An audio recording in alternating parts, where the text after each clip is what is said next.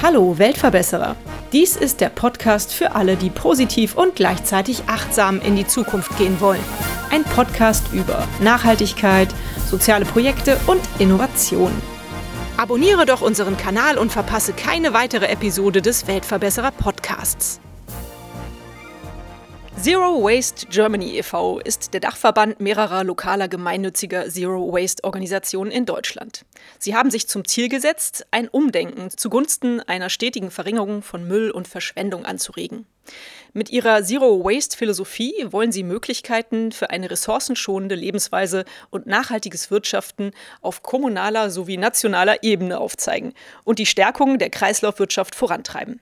Ihr Motto dabei lautet, der beste Abfall ist der, der gar nicht erst entsteht. Logisch. Heute bin ich zu Besuch bei Olga Witt, der Gründerin von Zero Waste in Köln. Liebe Olga, kann man überhaupt Zero Waste leben? Und wenn ja, wie geht das? Das sind zwei ziemlich große Fragen. da könnte ich jetzt zwei Stunden drüber reden alleine. Also man kann Zero Waste leben. Es ist die Frage, wie man das definiert. Also für mich ist Zero Waste nicht der Zustand von, ich habe gar keinen Müll mehr. Man muss das eher als Utopie verstehen, äh, weil Null Müll gibt es nicht, zumindest nicht in unserer Gesellschaft. Es gibt Gesellschaften, die leben das, aber wir sind da sehr, sehr weit von entfernt. Das heißt, es geht um ein Streben, so wenig Müll wie möglich zu hinterlassen und ähm, so viele Ressourcen wie möglich zu schonen und einzusparen. Und das kann jeder. Mit jeder Handlung, die man am Tag macht, kann man ein bisschen mehr einsparen und ein bisschen mehr vermeiden. Das geht also auf jeden Fall. Jetzt interessiert mich als allererstes mal, welche Kulturen schaffen das denn, Zero Waste zu leben? Sind das eher so, mir würden jetzt so die Himba in, in Namibia einfallen, die halt irgendwie auch so noch ganz äh, natürlich als natürlicher Volksstamm leben? Äh, also ich kenne jetzt keine Stammnamen, aber genau, es geht um Naturvölker, ja. die wirklich quasi unabhängig leben von jeglichem Konsum, Einkauf, die quasi mit dem leben, was sie finden. Mhm. Und da wird nichts hinterlassen, was nicht wieder der Natur zurückgeführt werden kann. Und sie bekommen alles, was sie brauchen, aus der unmittelbaren äh, Natur, die sie um sich herum finden. Mhm. Und dann äh, gibt es keinen Müll. Mhm. Ich versuche möglichst viel Müll bei uns zu Hause zu vermeiden. Wir sind aber halt schon eine ganz normale Familie mit ja, relativ normalem Konsum, würde ich jetzt mal sagen. Und ich ärgere mich äh, alle zwei Wochen, wenn ich bei uns die gelbe Tonne an die Straße schiebe und die ist doch wieder halb voll oder noch mehr sogar teilweise. Ich versuche mich da immer ein bisschen zu entschuldigen. Ich gehe auch Lebensmittel retten und da kommen leider auch viele Verpackungen zustande, die ich sonst vielleicht gar nicht so kaufen würde. Aber ich ärgere mich jedes Mal und ich versuche zu vermeiden, aber ich kriege es immer noch nicht hin, dass da nichts mehr drin ist in der Tonne. Gib mir mal ein paar Tipps. Also, es gibt so drei, vier Grundpfeiler, nach denen man ganz gut Müll vermeiden kann. Also, eine Möglichkeit ist zum Beispiel, Einwegprodukte durch Mehrwegprodukte zu ersetzen. Ähm, wir kennen das, wir haben ganz, ganz viele Einwegprodukte in unserem Alltag. Und das beste Beispiel finde ich immer ist die Küchenrolle. Äh, die heißt dann auch noch so schön Wisch und Weg. Wir benutzen sie einmal und dann schmeißen wir sie weg. Und da gibt es ganz, ganz viele Sachen wie Taschentücher, Servietten, Tampons, alles Mögliche. Und das kann man alles ersetzen durch Mehrwegartikel, wie zum Beispiel die Küchenrolle durch einen Lappen, das Taschentuch durch ein Stofftaschentuch, Stoffservietten, Menstruationstassen, ganz, ganz viele so kleine Dinge, die man benutzen kann, die man dauerhaft benutzt. Und das Schöne daran ist, dass man das dann ja auch nicht mehr nachkaufen muss. Also man hat das dann einmal, das kostet dann vielleicht ein bisschen mehr als das Einwegprodukt, dafür aber dann nicht mehr. Mhm. Also man spart am Ende auch Geld ein. Und man hat auch weniger Arbeit, weil man dieses Zeugs natürlich auch nicht die ganze Zeit ran schaffen muss und nicht die ganze Zeit eben entsorgen muss. Das bringt auch ein paar andere schöne Vorteile noch mit. Mhm. Das ist so eine Säule. Eine andere Säule ist das Prinzip fest statt flüssig. Also wenn wir uns Kosmetikprodukte angucken, dann sind die in der Regel flüssig oder cremeförmig, was bedeutet, dass sie eine Verpackung benötigen. Und man kann diese Produkte aber auch anders verstehen, nämlich als feste Produkte, zum Beispiel eine Haarseife, und dann brauche ich keine Verpackung. Dann reicht so eine einfache Papierbanderole, die muss ich dann doch schon noch haben, aus rechtlichen Gründen tatsächlich, wegen der Inhaltsstoffe. Aber das ist alles. Ich brauche keine Plastikverpackung, ich muss viel weniger Wasser transportieren. Und da gibt es auch sehr viele Alternativen mittlerweile. Also die Haarseife zum Beispiel, die habe ich jetzt schon genannt, Körperseifen, es gibt Bodylotion in fester Form, es gibt Zahnputztabletten, es gibt Deo in fester Form. Das gibt es alles und damit kann man das leicht ersetzen. Mhm. Man kann das fertig kaufen. Man kann das alles aber auch selber machen. Das habe ich zum Beispiel, als ich 2013 angefangen habe, da gab es noch nicht so viele praktische Produkte. Da habe ich ganz, ganz viel selber angerührt, angemischt, zusammengebaut. Das geht auch. Also ich fand es sehr spannend, einmal kennenzulernen, so woraus bestehen die Sachen, wie kann ich was selber machen, um auch so selbstständiger und autarker zu werden und zu verstehen, was ich eigentlich benutze so den ganzen Tag. Und dann kommt natürlich das Thema ähm, Verpackungen zu vermeiden, äh, zum Beispiel im Lebensmittelbereich. Ähm, das kann man eben, indem man im Unverpacktladen einkaufen geht. Also seine, man kauft ja quasi nicht unverpackt ein, sondern man bringt seine Verpackung selber mit. Das heißt, man bringt die meisten Menschen denken an Gläser, man kann aber genauso gut auch ähm, jegliche Dosen, Tupperdosen, Frischhaltedosen mitbringen. Aber ganz praktisch sind auch Stoffsäckchen. Die sind leicht und äh, klein, die kann man in der Tasche, äh, in die Tasche stopfen, dort auch vergessen. Dann hat man immer auch was dabei, wenn man mal spontan unterwegs ist. Mhm. Und man hat eben nicht so viel zu schleppen. Genau, und dadurch kann man, also man benutzt die Verpackung dann quasi immer wieder und kann dadurch Müll einsparen. Mhm. Ja, und jetzt kommt die vierte Säule. Und das ist eigentlich die entscheidendste Säule. Weil das, was wir bisher besprochen haben, das ist eigentlich so der Kleinkram, den man zwar im gelben Sack sehr schnell sieht und was auch motiviert und Spaß macht. Ähm, das, was den richtig großen Müll verursacht, das sind aber unsere Konsumgüter. Also alles, was wir kaufen, wird ja irgendwann zu Müll. Mhm. Unsere Kleidung, unsere Autos, unsere Teppiche, unsere Vasen. Alles, was wir kaufen, was wir besitzen, wird irgendwann zu Müll. Mhm. Und desto mehr wir kaufen, desto mehr Müll hinterlassen wir. Und dann ist es total einfach, einfach weniger zu kaufen. Ja. Dann haben wir weniger Müll mhm. und weniger auszutauschen. Mhm. Der Kern, der dahinter steckt, hinter Zero Waste, ist ja nicht nur, was habe ich am Ende übrig, mhm. sondern noch einen Schritt weiter zu schauen, so wo kommt das her, was ich da habe. Und es geht ja um die Ressourcen, die da drin stecken. Und deswegen landen wir letztlich auch bei der Produktion der Dinge. Und ähm, alles, was wir neu kaufen, muss halt auch hergestellt werden. Und deswegen ähm, es ist es sinnvoll halt zu gucken, dass man Dinge benutzt, die es schon gibt, die gar nicht neu produziert werden müssen. Also auf gebrauchte ähm, Dinge zurückzugreifen. Oder sich Dinge zu leihen. Ich habe da schon einen ganz netten Beitrag über eine Library gemacht. Oder mhm. gibt es ja unterschiedliche Leihläden mittlerweile, wo man sich Dinge auch leihen kann. Das ist auch eine tolle Lösung, oder? Auf jeden Fall, genau. Es geht immer darum, die Nutzungsintensität ähm, der Gegenstände, die da sind, zu erhöhen mhm. und die Nutzungsdauer zu verlängern. Und da gehört das Leihen auf jeden Fall hinzu. Wenn wir etwas kaufen, dann nutzen wir es alleine. Ähm, vielleicht auch nicht sonderlich häufig. Und wenn wir uns etwas leihen, dann wird es ständig von ganz, ganz vielen Menschen benutzt und es muss viel seltener produziert werden. Insofern macht das auf jeden Fall Sinn. Und gute Beispiele sind ja, also ich meine, eine Bibliothek kennt ja jeder. Da, da geht es schon los mit Büchern. Oder Carsharing ist sehr etabliert. Oder genau, es gibt immer mehr Werkzeugbibliotheken oder in Baumärkten kann man sich Werkzeug ausleihen. Ja. Sehr schön. Nun hast du eben erzählt, 2013 war das, glaube ich, wo du angefangen hast, irgendwie dir deine Badezimmer-Utensilien selber zusammenzumischen. Ich glaube, ungefähr um diese Zeit hast du dich auch entschieden, Zero Waste zu gründen und auch dann deinen Unverpacktladen aufzumachen. Also da fing das, glaube ich, so ungefähr an. Ne? Wie bist du auf diese Idee gekommen? Was hat für dich so den Auslöser gegeben, dass du gesagt hast, Mensch, ich muss was ändern für mich und vielleicht auch für andere Menschen? Also erstmal, wenn du Zero Waste sagst, meinst du dann den Verein? Ja. Ja, der heißt Zero Waste Köln. Ja. genau, ähm, das wird oft äh, vermischt, ja. weil ähm, ich würde jetzt nicht sagen, dass ich Zero Waste gegründet habe. Das äh, ist tatsächlich ein Begriff, den gibt es schon äh, weit über mich hinaus.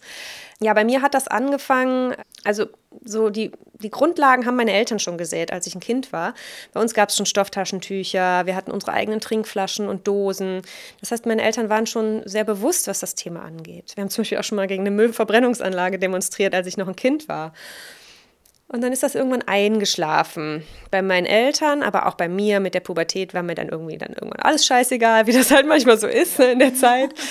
Als ich dann einen eigenen Haushalt hatte, habe ich angefangen wieder oder erstmalig selbstständig zu denken und mir ähm, Gedanken gemacht darüber, was ich konsumiere, wo das herkommt, wie das produziert ist, wie die Lebensmittel auch produziert sind, habe angefangen, Bioprodukte zu konsumieren und dann auch feststellen dürfen, dass die oft noch mehr verpackt sind als konventionelle Produkte. Und mir ist es immer sauer aufgestoßen, dieser Müll. Ich konnte nie genau sagen, warum. Für mich war das so tief in mir drin, dass Müll nicht gut ist. Mhm. Mittlerweile habe ich äh, sehr viele Gründe, faktische Gründe auch gelernt, die ähm, das untermauern. Das wusste ich damals noch nicht. Und dann habe ich durch Zufall den Begriff Zero Waste in der Zeitschrift gelesen und dann angefangen zu recherchieren, was hat es damit auf sich. Und dann habe ich ähm, eine amerikanische Familie ähm, gefunden mit der Bea Johnson, die das schon sehr, sehr lange auch betreibt und auch sehr perfektioniert. Ähm, ja, und fast keinen Müll hinterlässt. Und das hat mich sehr, sehr inspiriert. Und dann habe ich angefangen, alles umzustellen. ja.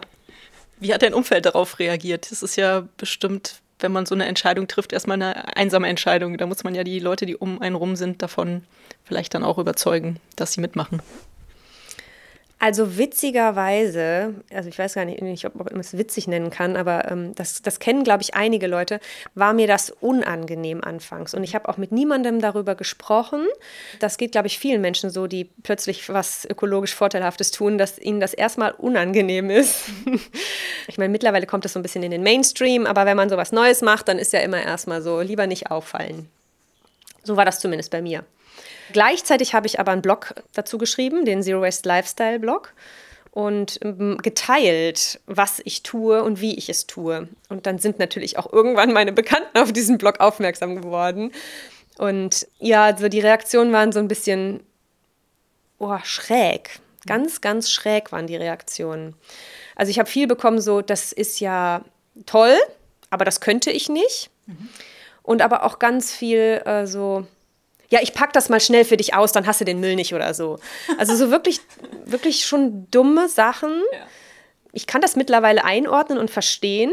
Ich glaube, das ist so ein bisschen daher rührt, dass Menschen schon merken, dass das richtig ist und sinnvoll ist und dass sie da wahrscheinlich auch was tun sollten. Aber aus welchen Gründen auch immer, die wir ja alle mit uns tragen, das nicht tun oder nicht wollen oder ähm, nicht können und sich dann aber ertappt fühlen und dann so direkt in so eine verteidigende Angriffshaltung gehen, obwohl ich nie irgendwas gesagt habe. Also ich habe mich da immer sehr zurückgehalten. Ich habe nie Leute angesprochen und gesagt, du solltest das auch machen oder mach doch mal das oder das. Das habe ich nie gemacht. Also wenn jemand auf das Thema, wenn wir auf das Thema zu sprechen kamen, dann ging das immer von anderen Menschen aus, die mir dazu was sagen wollten. ja. Und das hat sich auch mittlerweile geändert. Mittlerweile weiß jeder, was ich tue, was ich mache und ist auch akzeptiert. es hat jetzt aber nicht wirklich dazu geführt, dass meine Familie oder so die Menschen, mit denen ich früher zu tun hatte, ähm, in großes Umdenken gekommen sind. Das finde ich auch ein bisschen schade und auch nicht so ganz verständlich, aber ist halt so. Es gibt jedoch sehr viele andere Menschen, die ich glaube ich, inspirieren konnte mit dem, was ich mache. Und ähm, ja, dann schaue ich lieber dahin. Das ist ja auch richtig. Und ich denke, das versucht ihr ja wahrscheinlich auch mit Zero Waste Köln und auch über euren Dachverband Zero Waste Germany versucht ihr ja wahrscheinlich auch andere Leute zu inspirieren und ihnen den Zero Waste Lifestyle näher zu bringen, oder? Was macht ihr denn da so in dem Verein? Also wir versuchen gar nicht so sehr so diese individuelle Ebene anzusprechen, weil da gibt es sehr, sehr viele andere Menschen, die das tun. Mhm. Es gibt Blogs, Videos, Podcasts, es gibt alles Mögliche, wie man sich über das Thema informieren kann. Und wir wollen mehr so in die strukturelle Ebene rein. Also zum einen wollen wir, das ist das Kernziel, dass Köln eine Zero-Waste-Stadt wird. Mhm. Da gibt es auch einen Dachverband, Zero Waste Cities, äh, beziehungsweise ähm, Zero Waste Europe. Darunter laufen die ganzen Zero Waste Städte, die es in Europa und auf der Welt schon gibt. Mhm. Und wir wollen, dass Köln Teil davon wird und sich verpflichtet, sukzessive Müll zu vermeiden. Und äh, in dem Prozess sind wir schon ziemlich weit. Der Beschluss ist bereits gefasst, dass es passieren wird. Mhm. Und ähm, der Prozess ist auch schon in Arbeit. Mhm. Ja, das wird, ich glaube, Ende Ende des Jahres wird sogar das Konzept fertig geschrieben sein, wenn ich mich recht, recht erinnere.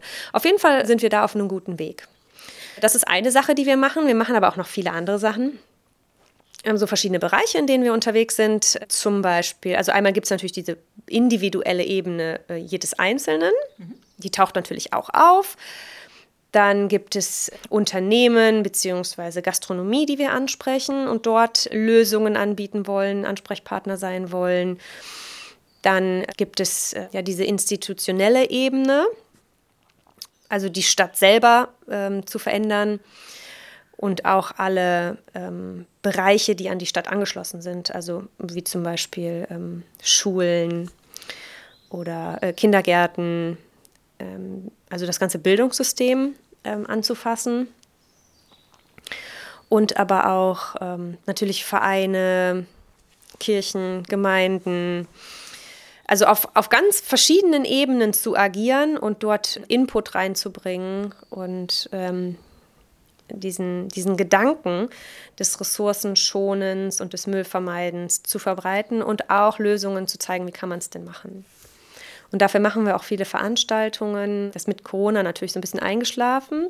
Aber wir haben früher mal so richtig große Kleidertauschpartys zum Beispiel auch gemacht. In der Kirche am Brüsseler Platz zum Beispiel. Ähm, und wer das noch nicht kennt, also der Gedanke ist auch, dass man sich eben keine Kleidung kauft oder weniger Kleidung kauft. Und es hat ja jeder Kleidung zu Hause, die er sie nicht trägt. Und die bringt man dann mit zu so einer Veranstaltung und dann ist da ganz viel Kleidung und jeder kann sich Kleidung raussuchen und nimmt die mit nach Hause, ohne Geld auszugeben und ohne, dass irgendwas produziert werden musste. Und jeder hat einen aufgeräumten, frischen neuen Kleiderschrank. Mhm. Super Idee. Hört sich sehr gut an. Mich interessiert nochmal, du hast jetzt erzählt von den Zero Waste Cities. Vielleicht kannst du uns in wenigen Sätzen zusammenfassen, was denn eine Zero Waste Stadt ausmacht und welche Städte haben das denn schon umgesetzt? Wenn ich so durch Köln laufe, ich mache halt immer so Clean-up-Hundespaziergänge, da merke ich auf jeden Fall, dass hier noch sehr viel Waste in der Stadt ist, leider. Ja, Köln ist ja auch noch keine Zero-Waste-Stadt. Also eine Zero-Waste-Stadt ist, das ist ähnlich wie beim privaten Leben. Es geht nicht so sehr um den Zustand von Null Müll, mhm. sondern es geht darum, dass man halt stetig bestrebt ist, mehr zu machen, dass man sich Ziele steckt. Und auch äh, daran arbeitet, diese Ziele zu erreichen. Also es wird quasi ein Vertrag aufgesetzt. Also die Stadt überlegt sich mit den entsprechenden Partnern, das ist in dem Fall Zero Waste Germany, welche Ziele wollen wir stecken, was wollen wir erreichen, wo wollen wir wie viel Müll einsparen. Dann wird in den folgenden Jahren eben ein Monitoring stattfinden, wo man schaut, ja, klappt das denn auch und beziehungsweise dafür sorgt, dass es eben klappt. Mhm. Und das ist so die ja, Definition, die sich ähm, dieser Dachverband eben gesteckt hat. Und San Francisco ist zum Beispiel eine sehr berühmte Stadt, die sich selbst Zero Waste Stadt nennt, weil sie sich eben auf den Weg gemacht hat, sehr viel Müll einzusparen. Vancouver auch. Also das sind so richtig große Beispiele. In Deutschland ist die erste Stadt, die diesen Titel bekommen wird, Kiel. Mhm. Da ist die äh, Marie, die den Unverpacktladen in Kiel äh, hat, federführend gewesen, auch mit einem ähm, Verein zusammen, das zu erreichen. Ja, und wir hoffen, dass Köln die zweite Stadt sein wird. Und ganz verrückt ist, also das ist jetzt die zweite Stadt in Deutschland, wenn man sich mal anschaut, in Italien, da gibt es fast 300 Zero-Waste-Städte. Und dann denkt man jetzt, wie kann das denn sein? Das ist ja verrückt. Die sind uns doch sonst immer irgendwie hinten dran oder so. Ne? Wir sind doch sonst immer so, wir fühlen uns ja immer so umweltbewusst und so ähm, glauben, dass wir in der Hinsicht so, so weit fortgeschritten sind. Und das ist, ich glaube, das ist äh, damit leicht zu erklären, dass die eben nicht so eine wundervoll funktionierende Müllabfuhr haben wie wir. Mhm weil wir kriegen unseren Müll ja kaum mit. Klar, wenn man Müll sammelt, dann sieht man sehr viel. Das kenne ich auch. Aber sonst, so der Hausmüll, der verschwindet ja. Ne? Man muss ja nicht viel dafür tun, gerade mal raustragen, wenn, wenn überhaupt. Das funktioniert ja ganz unkompliziert. Da kriegt man ja gar nicht das Problem mit. In Italien ist das anders. Die haben ja ein richtig krasses Müllproblem und ähm, ersticken ja teilweise in ihren Müllbergen. Und das System entsteht quasi aus der Not heraus. Und das erklärt, warum die da so, schon so viel weiter sind als wir. Mhm. Ja, und wir machen das eher so aus einem anderen Aspekt heraus, ne? weil wir jetzt langsam auch mal mh, hm, verstanden haben, dass es Zeit ist, dass es sein muss, ne? auch wenn man es jetzt nicht direkt sieht. Mhm. Wenn man das Thema spannend findet und wenn man sich gerne engagieren würde Richtung Zero Waste und das vielleicht ja auch schon zu Hause versucht umzusetzen und dann interessiert ist daran, in euren Verein einzutreten, was erwartet einen denn, wenn man in euren Verein eintritt? Was kann man da bewirken und was kann man tun? Also man kann vor allem das tun, was man für gut und richtig hält und worauf man Bock hat. Also ganz viele Tätigkeiten des Vereins generieren sich aus den Leuten, die drin sind und aus den Interessen, die sie haben und was sie eben umsetzen möchten. Die Kleidertauschpartys, die sind entstanden, weil, ähm, würde ich jetzt mal sagen, vor allem Maren federführend Bock auf dieses Thema hatte und da richtig viel Energie reingesteckt hat. Das ist daraus entstanden. Dann für das Zero Waste Picnic haben sich Nick, Niki und Lizzie zum Beispiel sehr intensiv mit engagiert. Und ja, das liegt einfach sehr stark an den Interessen, die da sind. Und ich würde sagen, dass jeder dort einen Platz findet, der irgendwas machen möchte. Es gibt Sachen, da geht man mehr aus sich raus, vielleicht mehr so im öffentlichen sozialen Bereich. Und dann gibt es aber auch ganz viele Sachen im Hintergrund, wer nicht so in den Vordergrund rücken möchte. Natürlich gibt es ganz viele technische Sachen, die da gelöst werden müssen, ganz viel Administratives. Es ist letztlich ein Verein, der muss verwaltet werden. Also jeder findet da seinen Bereich und äh, auch wenn man noch nicht so genau weiß, was möchte ich denn eigentlich machen, kann man sich dort äh, sehr gut anschließen. Es gibt einmal im Monat so ein ähm, Vernetzungstreffen. Da kann auch jeder sagen, so, hm, ich möchte was machen, ich weiß aber nicht was. So, habt ihr eine Idee oder wo kann ich mich anschließen? Es gibt ganz viele Arbeitsgruppen, wo man sich auch einfach erstmal anschließen kann oder auch erstmal reinhören kann, um zu gucken, was passiert da. Und es werden in, in diesen Treffen halt auch immer so Positionen und Aufgaben. Hier, das würden wir gerne machen. Ist jemand da, der da sich engagieren möchte, verbreitet. Insofern, äh, ja, viele Möglichkeiten. cool. Einer eurer letzten Artikel auf eurer Homepage von Kölner Zero Waste war Zero Waste heiraten. Das fand ich spannend. Warum ist das ein Thema und wie, was muss man als Brautpaar beachten, wenn man äh, mit möglichst wenig Müll heiraten möchte? Ja, das habe ich ja auch gemacht. Äh, mein Mann und ich haben auch geheiratet vor sieben Jahren und wir haben das natürlich auch nach diesem Prinzip ähm, umgesetzt. Und ja, gerade eine Hochzeit ist ja so im Standardfall das verschwenderischste Ereignis, was man sich so vorstellen kann in einem Leben. Da wird ja alles rausgehauen und auf nichts geachtet, weil es ist ja der wichtigste und der schönste Tag des Lebens und da kann man einfach mal über alles hinwegsehen. Ja. Und das wollten wir nicht. Wir wollten alles inkludieren, was uns wichtig ist in unserem Leben und trotzdem ein rauschendes Fest feiern. Und das haben wir hinbekommen. Und das schließt sich nicht aus. Man muss das halt wollen und schauen, wie kriege ich das hin. Und das fängt schon beim Brautkleid an. Mhm. Man kauft in der Regel ein Kleid für einen Tag. Mhm. Und dann will man es auch noch im Schrank lassen für immer, weil es ja so eine ganz besondere Erinnerung hat. Ne? Das äh, heißt, ich weiß nicht, wie der Markt an gebrauchten äh, Hochzeitskleidern ist, den gibt es garantiert auch. Aber da wollten wir schon was, ich wollte was anderes machen. Ne? Erstmal wollte ich kein Kleid, was hauptsächlich aus Plastik besteht. Und ich wollte halt ein gebrauchtes Kleid. Und ich habe mir tatsächlich im Second-Hand-Laden ein paar Kleider geholt und so ein bisschen dann auch dran rumgenäht und mir so was Eigenes geschaffen, was äh, ich halt schön fand und ja. auch zu mir passte. Das war dann nicht weiß, das war gelb, aber ich fand es auch sehr schön. Ja, klar. Ja, da gibt es so ganz viele kleine Aspekte. Ne? Geht schon bei den Servierten los. Mhm. Dann hast du halt Stoffservierten. Ne?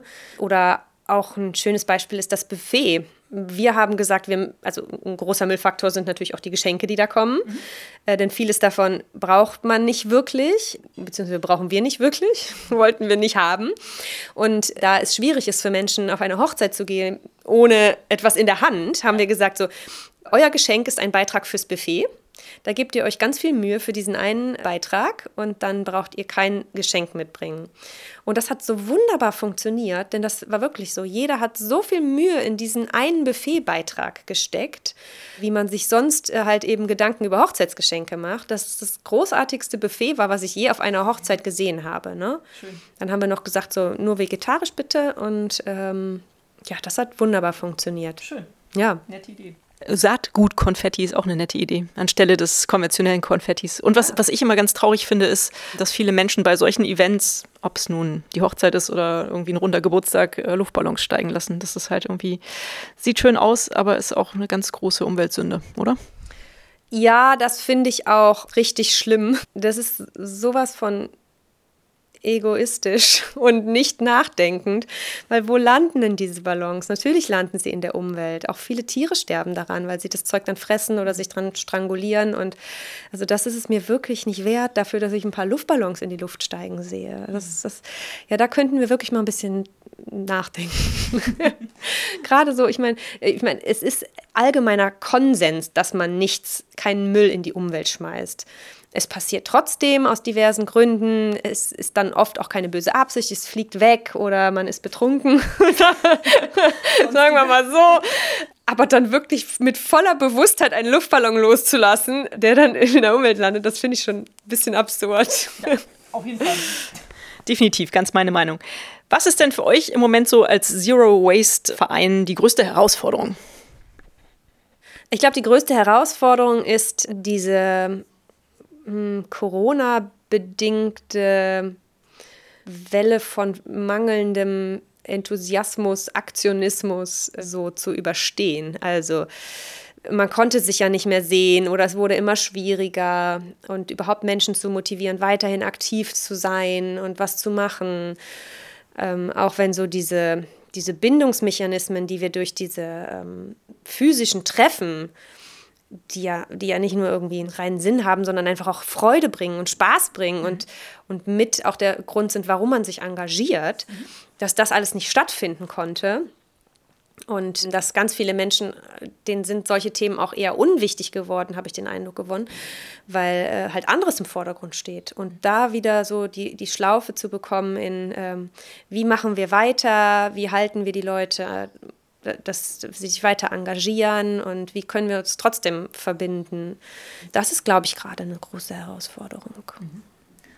Hast du das Gefühl, dass das langsam besser wird, jetzt wo Corona so ein bisschen in den Hintergrund gerückt ist, oder ist das Problem durch den Krieg abgelöst worden? Also der größte Faktor war tatsächlich das Thema Corona, weil ähm, trotz Krieg kann man sich ja trotzdem treffen. Mhm. Und äh, das fängt jetzt auch wieder an. Wir sind da natürlich noch so ein bisschen vorsichtig, aber ähm, den Krieg sehe ich da jetzt nicht so problematisch an der Stelle. Mhm. Ja, ich habe manchmal nur so das Gefühl, dass ein Problem dann vielleicht ein anderes so ein bisschen verdrängt und dass eventuell sowohl Corona als auch jetzt der Krieg das Problem des, äh, der Umweltverschmutzung äh, und der Klimakrise so ein bisschen in den Hintergrund drängt. Das kann sicherlich sein. Wobei ich das verrückt finde, weil wenn man sich länger mit dem Thema beschäftigt, ist nämlich alles miteinander verbunden. Und auch das ist miteinander verbunden. Denn die meisten Kriege, da geht es um Rohstoffe, da geht es um Ressourcen, da geht es um, wer bekommt das letzte bisschen, was unsere Erde noch, äh, noch zu bieten hat. Und ähm, jeder Krieg verschlingt so viele Ressourcen, so viele Rohstoffe. Das ist eine Verschwendung sondergleichen, die wir uns eigentlich auf einem runden Planeten mit endlichen Ressourcen überhaupt nicht leisten können. Und wenn wir endlich anfangen würden, uns wegzubewegen von diesem Wachstumsmodell, von, vom Kapitalismusmodell, was ja eine Zeit lang irgendwie eine Berechtigung hatte, es aber nicht mehr hat.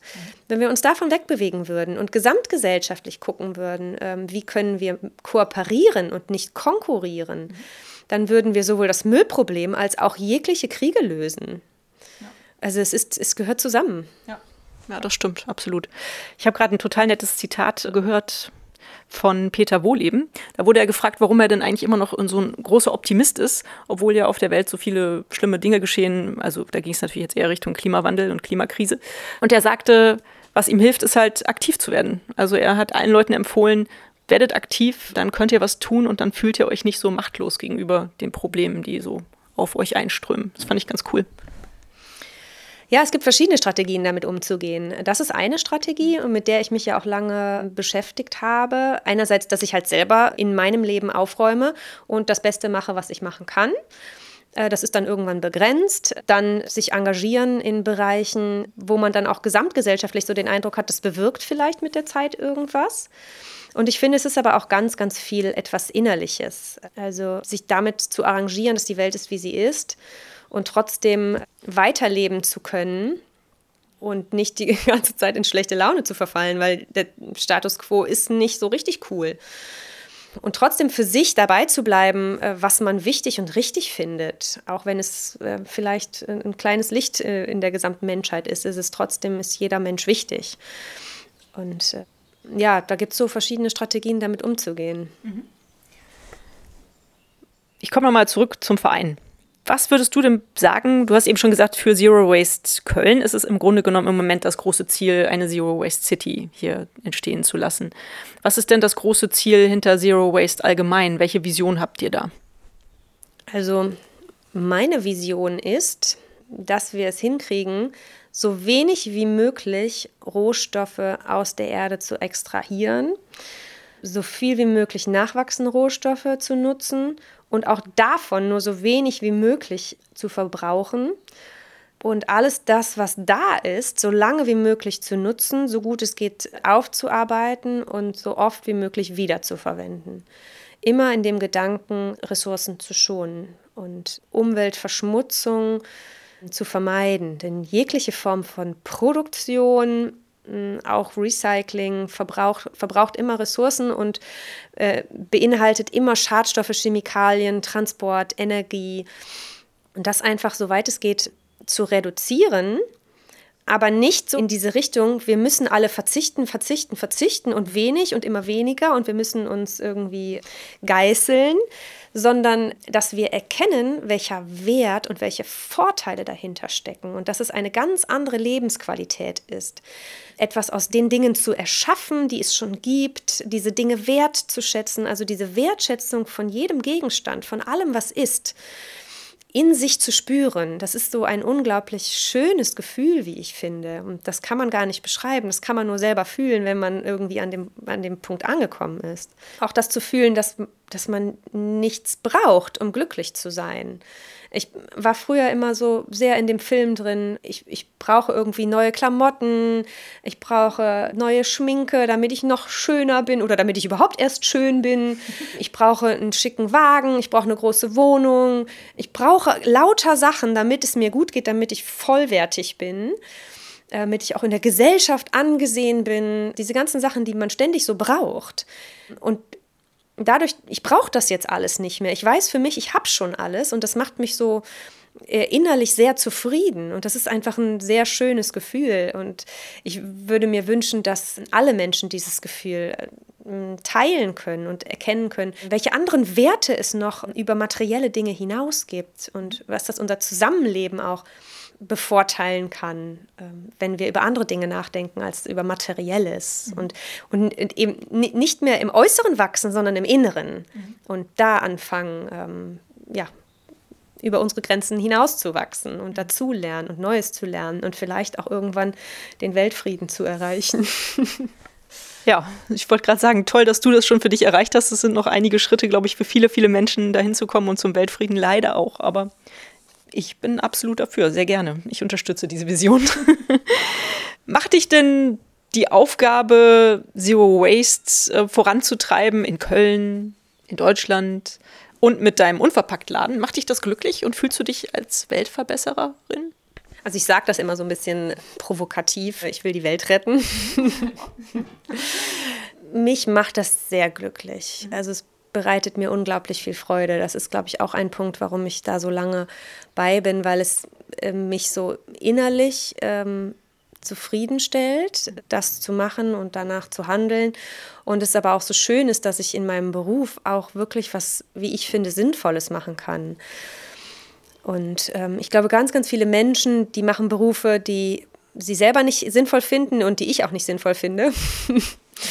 und die vielleicht auch irgendwie Ressourcen verschwenden, die nicht sein müssten oder die nur entstanden sind, weil wir einen gigantischen Bürokratieapparat äh, hier in Deutschland erschaffen haben. Und ich bin sehr dankbar dafür, dass ich ein, dass ich äh, etwas äh, beruflich machen kann, was absolut meinen Werten entspricht und auch von der Tätigkeit her mir Freude macht. Und ja, also ich habe auch meine privaten Themen, die nicht immer rosig laufen, auf gar keinen Fall. Aber das gibt mir doch sehr viel Halt und Freude, dass ich äh, in dem Bereich arbeiten kann, ja, auf jeden mhm. Fall. Schön. Was kann denn einer meiner Hörerinnen tun, wenn er von der Zero Waste Idee ja, begeistert ist, wenn er sich inspiriert fühlt durch diesen Podcast? Wie kann er helfen? Was kann er tun, um beizutragen?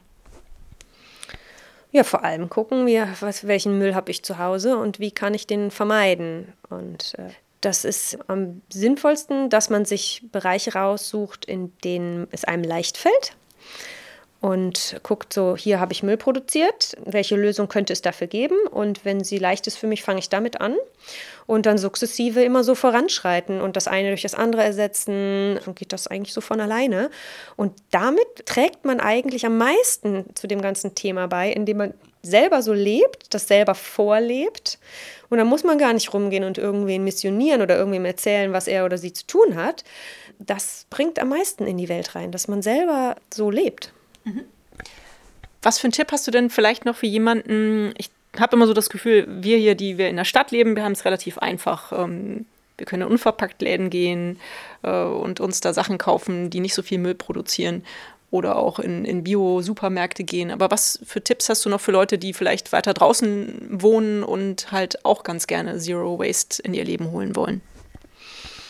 Also ich habe auch extra mal einen Blogbeitrag darüber ähm, geschrieben, weil das so ein ähm, häufiges, ich würde mal fast sagen, Vorurteil ist, okay. dass man nur in der Stadt Müll vermeiden kann. Es ist so, jeder kann irgendwas machen und jeder kann nicht alles machen. Also jeder stößt irgendwann an seine Grenzen. Und am, auf dem Land ist es dann halt der Unverpacktladen. Aber da muss man sich nicht dran festhalten, dass es da keinen Unverpacktladen gibt und dann sagen, ich kann ja gar nichts machen. Denn es gibt so viel anderes, was man machen kann und was man auf dem Land vielleicht auch einfacher machen kann. Es gibt zum Beispiel mehr Platz, um solche Sachen zu etablieren, wie ähm, wir tauschen irgendwie Sachen bei uns in der Garage aus oder so. Ne? Da hat man auf dem Land oft mehr Platz zu, wo es in der Stadt zu fehlt oder Foodsharing-Verteiler aufzubauen. Und dann gibt es auch Sachen, die kann man überall machen. Also ich kann überall eine Menstruationstasse benutzen, dafür muss ich nicht in der Stadt wohnen. Da gibt es ganz, ganz viel. Und ja. Ähm, ja, wir haben ja nicht nur, nicht nur zwei Unverpacktläden hier in der Stadt, wir haben auch einen Online-Shop für Zero Waste Spezialprodukte, um eben genau solche Dinge, die man vielleicht vielleicht nicht überall bekommt, eben auch an Menschen ranzubringen, die nicht neben einem Unverpacktladen wohnen. Da gibt es keine Lebensmittel, aber da gibt es eben Menstruationstassen. Und damit wir nicht noch mehr Müll produzieren, sagen wir halt, wir verpacken das Ganze dann in gebrauchtes Verpackungsmaterial, dann ist es so wenig wie möglich. Super, das ist doch schon mal ein guter Tipp. Also man kann auch online bestellen. Wenn ich dich jetzt frage, du hast ja schon so ein paar Sachen zwischendurch anklingen lassen, welche Dinge müssten passieren, damit in deinen Augen die Welt ein Stück besser wird, wenn du dir drei Dinge wünschen dürftest? Also zum einen ähm, schaffen wir das Wirtschaftswachstum oder den Zwang nach dem Wirtschaftswachstum ab und überlegen uns andere Wirtschaftsmodelle, in denen wir zusammenleben wollen. Dann reduzieren wir den motorisierten Individualverkehr auf das aller, aller Nötigste und pflastern die Welt mit ÖPNV zu. Das sind schon mal zwei ganz, ganz große. Ja, und wir etablieren natürlich Zero Waste im großen Stil, dass wir großflächig Systeme schaffen, wie wir Dinge austauschen können. Also dafür sorgen können, dass das, was der eine nicht mehr braucht, zum anderen gelangt. Sowohl auf privater Ebene, also wenn ich meine Klamotten irgendwie nicht mehr brauche, dass ich sie in einen Umsonstladen bringen kann, wo jeder reingehen kann und sich das nehmen kann.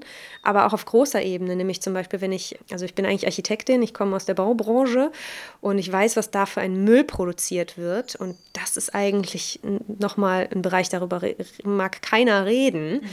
Und aber auch da kann man sehr, sehr viel einsparen, indem man intelligenter überhaupt erst mal baut und sich beim Bauen schon überlegt, wie kann ich das zurückbauen und auch so baut und zurückbaut, dass man die, die Baustoffe und die Rohstoffe weiter, weiterverwenden kann. Oder beziehungsweise weniger, generell weniger neu baut und mehr im Bestand baut. Ja, und dafür braucht es natürlich auch großflächige Strukturen, dass man diese Gegenstände dann auch irgendwie austauschen kann. Das äh, könnten wir mal langsam schaffen. Hört sich so an, als ob es noch viele Baustellen gibt, um das mal so zu sagen damit wären wir auch schon am Ende des Podcasts angekommen. Am Ende frage ich immer meine Interviewpartner nach einem Buchtipp. Nun hast du selber zwei Bücher geschrieben. Von mir aus darfst du die gerne auch vorstellen. Ich werde die aber eh in die Shownotes packen. Du kannst auch gerne noch ein Buch vorstellen, was du selber total gerne mal gelesen hast und was du den Hörerinnen empfehlen magst. Die Bücher sind erhältlich bei booklooker.de, dem Marktplatz für Bücher. Also meine Bücher kann ich natürlich empfehlen. Sag mal kurz, worum ähm, Genau, ein Leben ohne Müll. Da geht es halt darum, wie man Müll vermeiden kann. Und dann Zero Waste Baby. Da geht es darum, wie man Müll vermeiden kann, wenn man Kinder kriegt oder hat. Und ich habe so viele spannende Bücher gelesen in letzter Zeit oder seitdem ich mich beschäftige. Mir fällt es jetzt gerade schwer, so ein spezielles da rauszupicken. Ich sage jetzt einfach mal das Jüngste, was ich gerade in die Hände bekommen habe. Da geht es um ganzheitliche Zahnpflege. Das heißt ganzheitlich gesunde Zähne von äh, Karin Bender-Gonza. Und ähm, obwohl ich mich schon seit wie vielen Jahren, acht Jahren, fast neun, äh, mit dem Thema Zero Waste beschäftige und immer stoße ich immer wieder auf ganz vollkommen neue Aspekte für mich. Mhm. Und hier geht es nämlich ähm, um das Thema Zero Waste Gesundheit. Da muss man nämlich noch mal viel, viel ganzheitlicher dran gehen, als ich tausche das eine durch das andere aus oder äh, schaue jetzt, dass ich meine Pillen unverpackt bekomme. Da geht es nämlich noch viel mehr darum, wie kann ich mich gesund erhalten und was bedeutet das auf ganzheitlicher Ebene. Und mein Sohn hat gerade Karies und ähm, gehört zu den Menschen, die ein bisschen behandlungsresistent sind. Und dann habe ich mich gefragt, so, was kann ich tun? Es muss doch noch andere Möglichkeiten geben, außer das, was die Schulmedizin sagt. In diesem Buch werden eben ganz, ganz viele Möglichkeiten äh, beschrieben, wie man auf ganzheitlicher Ebene die Zahngesundheit schaffen und erhalten kann. Und da habe ich jüngst sehr viel Spannendes dazugelernt. Und seitdem esse ich ziemlich viele Brennnesseln. Ah. Wie cool, mein Sohn isst Brennnesseln, meistens nur so als Mutprobe, aber dann scheint das ja schon mal ein guter Weg zu sein. Der weiß, was gut ist. ja, cool. Super. Vielen Dank, Olga. Hätte ich jetzt gar nicht dran gedacht, dass du uns so ein Buch vorstellst, aber jetzt bin ich umso gespannter, mir das auch mal selber durchzulesen. Vielen, vielen Dank. Und vielen Dank auch für deine Zeit, für dieses wunderbare Gespräch. Ich fand es sehr inspirierend. Ich hoffe, meine Hörerinnen auch, aber ich bin da ziemlich sicher. Dankeschön. Sehr gerne. Und euch vielen Dank fürs Zuhören. Wie immer findet ihr natürlich alle Informationen und Links zu diesem Projekt in den Show Notes. Hat es euch gefallen? Fühlt ihr euch inspiriert, bewegt? Habt ihr Verbesserungsvorschläge für mich? Dann schreibt mir gerne. Auch die E-Mail-Adresse findet ihr in den Show Notes. Abonniert doch den Weltverbesserer Podcast, dann verpasst ihr keine Episode mehr. Teilt, liked und kommentiert diese Folge des Weltverbesserer Podcasts. Ich würde mich sehr freuen. Vielen Dank dafür und bis bald. Eure Birte.